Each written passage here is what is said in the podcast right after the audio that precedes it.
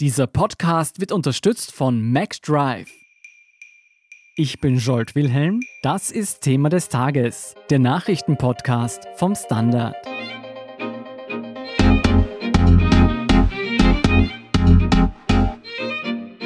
Es ist die bislang wohl härteste Abrechnung mit US-Präsident Donald Trump. In seinem neuen Buch wirft der ehemalige Sicherheitsberater John Bolton dem Präsidenten mehrfachen Amtsmissbrauch und massive charakterliche und politische Defizite vor.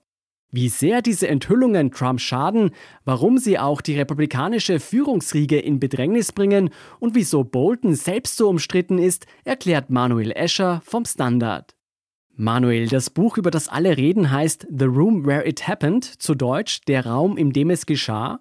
Meine ersten drei Fragen dazu an dich. Von welchem Raum ist hier die Rede? Wer ist der Autor John Bolton und was wirft Bolton Präsident Trump in diesem Buch vor? Also der Titel ist einerseits, wie ich erfahren habe, ein Zitat aus einem Musical namens Hamilton, äh, in dem es auch um die Macht der US-Präsidenten geht. Gemeint ist damit, dass John Bolton der wahrscheinlich erste Autor eines Buches über Donald Trump ist, der bei wichtigen Entscheidungen dabei war. Und dieser besagte John Bolton war deswegen dabei, weil er ein Jahr lang nationaler Sicherheitsberater von Trump war und bei wichtigen Entscheidungen eingebunden war oder zumindest insofern eingebunden war, als er seine Meinung dazu sagen konnte dieser John Bolton wirft Donald Trump jetzt vor, dass er eine ganze Reihe von Dingen nicht so macht, wie man sie von einem US-Präsidenten erwarten würde.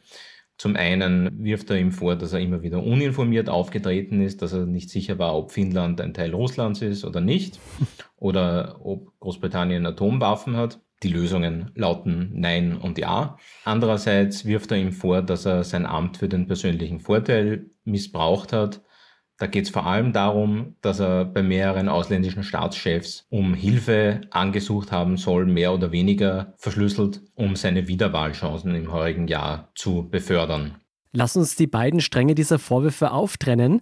Was sagt Bolton denn konkret über Trumps Charakter und wie er sich als Präsident verhält? Also das Deutlichste, was er sagt in diesen Vorabmeldungen über das Buch, das Werk selber erscheint ja erst in einigen Tagen. Also wir müssen uns auf Berichte über dieses Buch verlassen von Menschen aus US-Medien, die es bereits gelesen haben. Aber das Vernichtendste oder das Schwierigste, was er über Trump sagt, ist wohl, dass die gesamte Präsidentschaft, das ist, glaube ich, das Zitat, seinen Wiederwahlchancen und seiner Wahlkampagne untergeordnet ist und nicht dem Wohl des Landes dienen soll. Und darüber hinaus wirft er ihm eben auch Unwissen in einigen Fragen vor und im Allgemeinen einen, sagen wir, nicht sehr respektvollen Umgang mit der Macht, die er ausübt. Bolton hat sich dann auch nochmal in Interviews zu Wort gemeldet. In einem der aufsehenerregendsten hat er dem Sender ABC News am Donnerstag gesagt, er glaubt nicht, dass Trump die Fähigkeit hat, sein Amt auszuüben. Du, mit diesen Beobachtungen ist Bolton ja nicht allein. Es gibt eine ganze Reihe von Büchern und Berichten aus erster Reihe, die Trump Narzissmus, Unwissenheit und völlige Selbstüberschätzung vorwerfen. Und nicht zuletzt kennen wir alle seine öffentlichen Auftritte. Warum sorgen Boltons Enthüllungen nochmal mehr für Aufsehen? Das hat wohl zwei Gründe. Also zum einen ist es so, dass John Bolton schon jemand ist, den man kennt. Er war bereits in der Regierung von George Bush tätig, nämlich als UN-Botschafter obwohl er die Vereinten Nationen politisch ablehnt. er ist immer wieder, auch schon vor dem Phänomen Trump, in konservativen Medien aufgetreten. Und zwar nicht als völliger Chaospolitiker, sondern schon als jemand, der sich im Bereich der Außenpolitik auskennt. Wenn auch mit dem Spleen, dass er als ziemlich radikaler Falke gilt und eine ganze Reihe von Staaten am liebsten bombardieren würde. Libyen, Kuba, ganz besonders den Iran, Venezuela, für all diese Länder hat er für den Krieg geworben. So wie übrigens auch für den Irakkrieg, den Präsident Bush dann ja auch geführt hat. Mhm. Das ist das eine. Und das zweite ist, dass Bolton in dieser Funktion der erste prominente Republikaner ist, der in einem hohen Amt war und der seine Erfahrungen in dieser Form in einem Buch verpackt hat. Also die bisherigen Werke, die es gibt über Trump, die ihm zum Teil ähnliche Charakterzüge vorwerfen, basieren entweder auf Interviews mit anonymen Quellen oder sie basieren auf Interviews mit Menschen, so wie dem früheren Berater von Trump, Steve Bannon, die von ihm gekündigt worden sind und denen man deswegen persönliche Motivation vorwerfen kann, über ihn etwas Schlechtes zu sagen. Oder sie sind insgesamt aus anonymer Quelle, so wie das Buch A Warning, das von einem anonymen Autor stammt, der in der Regierung tätig sein will. Und Bolton führt das beides zusammen. Also es ist jemand, der zumindest in gewissen Kreisen der Republikaner respektiert wird und von dem man annehmen kann, dass er tatsächlich dabei war und mit seinem Namen dafür steht. Mhm. Noch schwerer wiegen die Vorwürfe hinsichtlich des mutmaßlichen Amtsmissbrauchs. Welche konkreten Beispiele nennt Bolton hier, die bisher noch nicht bekannt waren? Also das Offensichtlichste, neben einigen Dingen, die er offenbar über den Ukraine-Skandal sagt, der ja schon fast zur Absetzung von Trump geführt hätte im Jänner dieses Jahres, ist, dass er auch dem Präsidenten vorwirft, dass er China gegenüber darum gebeten haben soll, ob er nicht Hilfe für seine Wiederwahl haben kann. Da ging es um Importzölle für landwirtschaftliche Güter aus dem mittleren Westen der USA, also aus den Swing States, die für Trump wahrscheinlich im Herbst wichtig sein werden. Und da soll er in einem Gespräch mit Xi Jinping sehr deutlich gemacht haben, dass es ihm politisch helfen würde, wenn China diese Zölle senken würde und dass er das befürworten würde. Mhm. Und darüber hinaus gibt es auch einen Vorwurf, der die Türkei betrifft. Da soll er für ein türkisches Unternehmen, für die Halk Bank, sich eingesetzt haben, die in den USA untersucht worden ist, um so sich den Wohlwollen des türkischen Präsidenten Tayyip Erdogan zuzuziehen. Okay, also wenn ich das zusammenfassen darf, Trump soll diverse umstrittene Staatsoberhäupter gebeten haben, ihm bei seiner Wiederwahl zu helfen. Genau wegen so einem Vorwurf gab es ja im Jänner das Amtsenthebungsverfahren gegen Trump, das du schon angesprochen hast.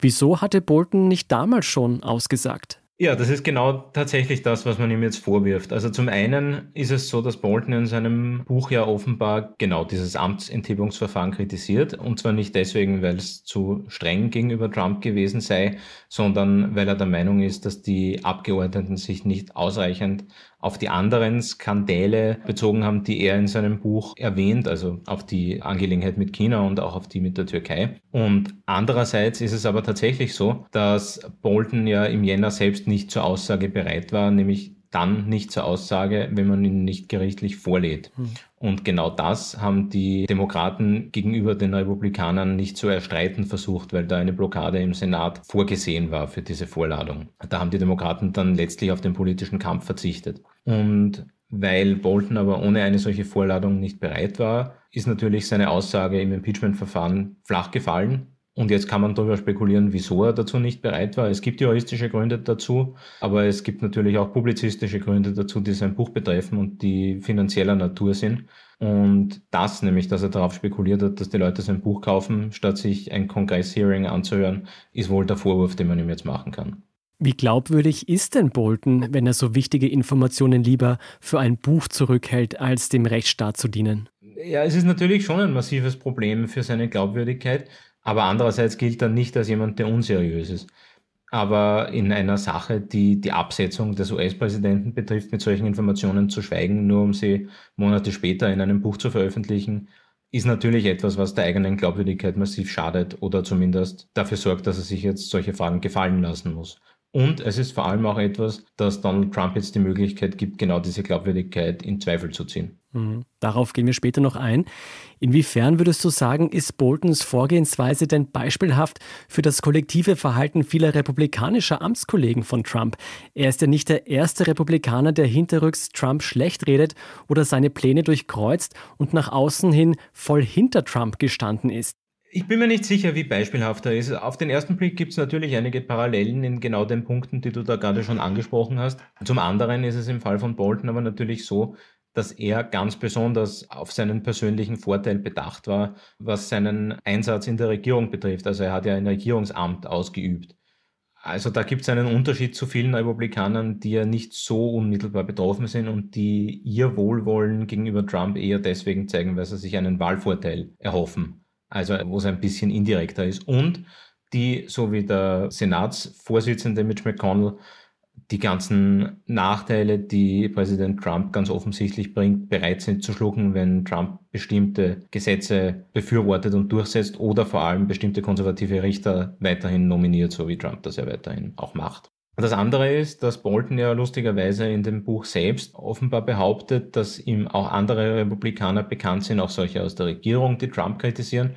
Außenminister Mike Pompeo soll einen Zettel mit Flüchen über Trump ihm einmal bei einem Besuch in Nordkorea überreicht haben, schreibt er, laut Medienberichten. Und für diesen Bereich der Republikanischen Partei ist John Bolton wahrscheinlich beispielhaft. Es gibt aber auch eine dritte Gruppe aus den Republikanern, zu der wohl auch der frühere Außenminister Rex Tillerson gehört oder der allerdings parteilose frühere Verteidigungsminister James Mattis, die in der Regierung waren, zumindest wenn man ihren eigenen Andeutungen und zum Teil auch Aussagen glaubt, um Trumps Verhalten einzuhegen, also nicht so sehr, um ihre eigenen Machtwünsche durchzusetzen oder ihre eigenen Karrierewünsche durchzusetzen. Für mich schwingt da aber schon ein ganz gehöriges Maß an Scheinheiligkeit mit.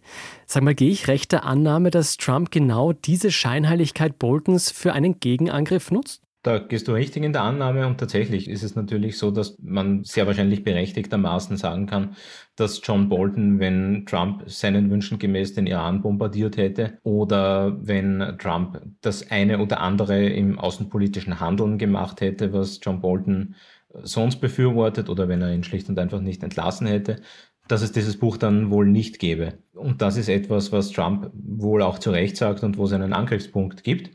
Die Regierung hat aber auch einen zweiten, nämlich behauptet sie, während sie bestimmte Teile des Buches zwar in Abrede stellt, trotzdem, dass streng geheime Informationen in diesem Buch veröffentlicht würden mhm. und versucht deswegen auch gerichtlich die Veröffentlichung zu verhindern. Besteht denn eine Chance, dass das Weiße Haus den Verkauf des Buches noch verhindern kann? Was den Verkauf betrifft, würde ich mich juristisch nicht aus dem Fenster lehnen. Aber die Frage ist natürlich irgendwann, was jetzt genau noch die Regierung damit bezwecken würde. Es ist ganz offensichtlich, dass dieses Buch im Vorabdruck schon bei zahlreichen Journalisten und Medien gelandet ist. Und es ist daher auch offensichtlich, dass sie die Informationen, die darin stehen oder die Behauptungen, die darin stehen, nicht mehr unter Kontrolle bringen und einfangen kann. Also man müsste sich ansehen, wie viel Sinn ein solches Vorgehen, abgesehen von der Befriedigung für die berühmte und bekannte Trumpsche Klagswut hätte.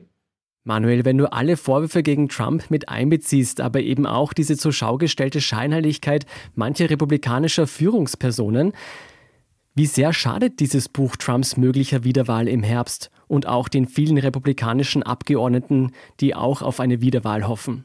Also ich glaube, man kann es unter der Überschrift, dass es ist schon wurscht, zusammenfassen. Diese Vorwürfe schaden ihm wahrscheinlich auch bei den Leuten, die ihn schon bisher nicht gewählt hätten. Dass die Demokraten und einige Unabhängige, die dem Präsidenten jetzt schon kritisch gegenüberstehen, um es vorsichtig zu sagen, von diesen Vorwürfen empört sind, davon ist auszugehen, dass es einige aus der republikanischen oder früheren republikanischen neokonservativen Riege gibt, die John Bolton das glauben und die das für wichtig halten, was er sagt, davon ist auch auszugehen. Aber ob es die Gruppe an amerikanischen Wählerinnen und Wählern, die Trump bisher äh, noch treu sind, besonders beeindruckt, wenn es jetzt ein weiteres Buch gibt, in dem ihm solche Vorwürfe gemacht werden, das würde ich in Zweifel ziehen. Zumal man ja sagen muss, dass auch ein gewisser Gewöhnungseffekt da wahrscheinlich eintritt und ein gewisser Effekt, solche Dinge nicht mehr zu glauben, weil es ja schließlich fast jede Woche irgendeinen Skandal zu Trump gibt, der in normaleren Zeiten und bei anderen Politikern Rücktrittsdiskussionen oder Entlassungsdiskussionen auslösen würde. Denkst du, die Demokraten werden auf Basis dieser neuen Anschuldigungen erneut rechtlich gegen Trump vorgehen oder wird man sich voll auf die Wahlen im Herbst konzentrieren? Ich glaube, die Chancen, dass sie das machen werden und tatsächlich durchziehen werden, sind aus derzeitiger Sicht ziemlich gering, weil es ist auch für die Demokraten eine Kosten-Nutzen-Rechnung. Zum einen haben sie es gerade versucht und das hat nicht viel gebracht, das hat ihnen eher geschadet. Zum anderen liegen sie jetzt trotzdem aufgrund anderer Dinge, nämlich aufgrund von Trumps Handling der Corona-Pandemie und wegen der Black Lives Matter-Proteste in Umfragen ohnehin relativ komfortabel voran, angefangen bei Joe Biden und darüber hinaus aber auch viele Kongressabgeordnete und Senatoren in Bundesstaaten, in denen man von einem knappen Wahlausgang spricht. Es gibt also bei den Demokraten relativ wenige Gruppen, die vom Risiko eines weiteren Verfahrens profitieren könnten. Und daher würde ich davon ausgehen, dass sie es eher als Wahlkampfmunition nutzen und nicht auf die juristische Schiene gehen. In der Hoffnung, dass Trump dann Ende des Jahres Geschichte ist. Merkt man denn bei manchen Republikanern, dass sich ein Widerstand gegen Trump formiert? Es sind, und das ist, finde ich, relativ erstaunlich, nach wie vor eher die üblichen Verdächtigen bei den Republikanern, die Trump kritisieren. Erstaunlich ist das deswegen, weil es einige, vor allem Senatoren gibt, die tatsächlich jetzt, wenn man aktuellen Umfragen glaubt, um ihre Wiederwahl bangen müssen, sicherlich auch aus einem Trump-Effekt.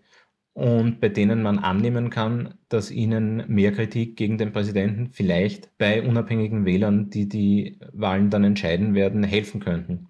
Aber bisher ist dieser Effekt, dass die Republikanische Partei vom Präsidenten weggibt, auf den manche Demokraten ja für den Herbst immer noch hoffen, nicht eingetreten. Es gibt offenbar noch zu viele, die entweder Angst haben, dass der Präsident dann seine Basis gegen sie mobilisieren könnte oder die Nachteile bei der Wahl befürchten, wenn sie Trump jetzt ablehnen. Ein Beispielfall für einen solchen Senator, der weiterhin streng zu Trump hält, obwohl er es eigentlich besser weiß, ist Lindsey Graham, der Senator aus South Carolina, der ein enger Freund des verstorbenen John McCain war, der ein großer Trump-Kritiker war. Lindsey Graham hat Trump im Wahlkampf noch heftig kritisiert 2016 in starken Worten und ist mittlerweile völlig auf die Trump-Linie eingeschwenkt und verteidigt ihn auch immer gegen Vorwürfe wie den jetzigen. Solange solche Leute Trump nicht kritisieren, glaube ich nicht, dass andere aus der Partei das tun werden. Ich glaube, für die große Selbstfindung ist dann, wenn die Wahl so ausgeht wie Umfragen, dass derzeit Voraussagen vielleicht im November die Zeit. Dann bin ich mal gespannt, ob diese Zeit noch kommen wird bei den Republikanern. Vielen Dank, Manuel Escher, für diese Einschätzung. Sehr gern. Wir sind gleich zurück.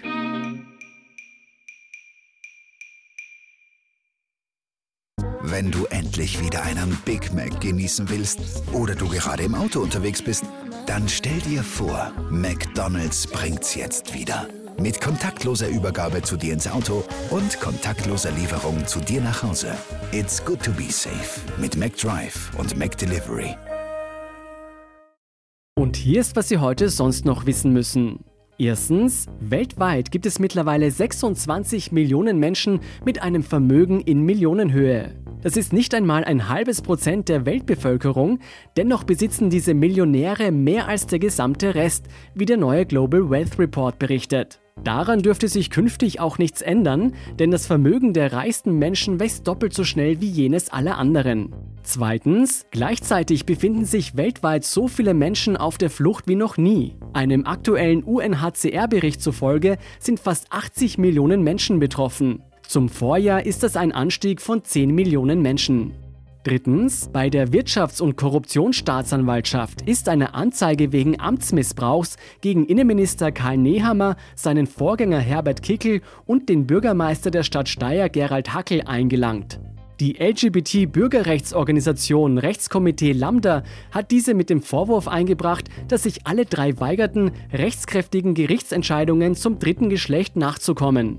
Und viertens, Forscher der Hongkonger Universität für Wissenschaft und Technologie haben ein künstliches Auge entwickelt, das blinden Menschen eines Tages nicht nur das Sehen ermöglichen, sondern diesen auch noch übermenschliche Fähigkeiten verleihen könnte. Unter anderem könne man damit im Dunkeln sehen und der künstliche Sehapparat hat auch keinen blinden Fleck.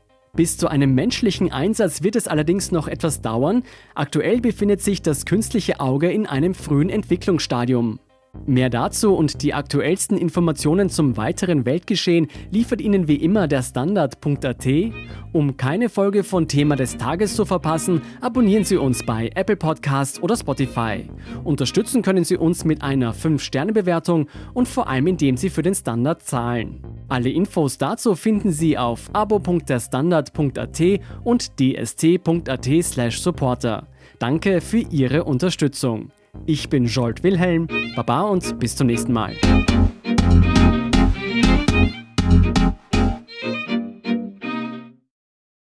Wenn du endlich wieder einen Big Mac genießen willst oder du gerade im Auto unterwegs bist, dann stell dir vor, McDonald's bringt's jetzt wieder.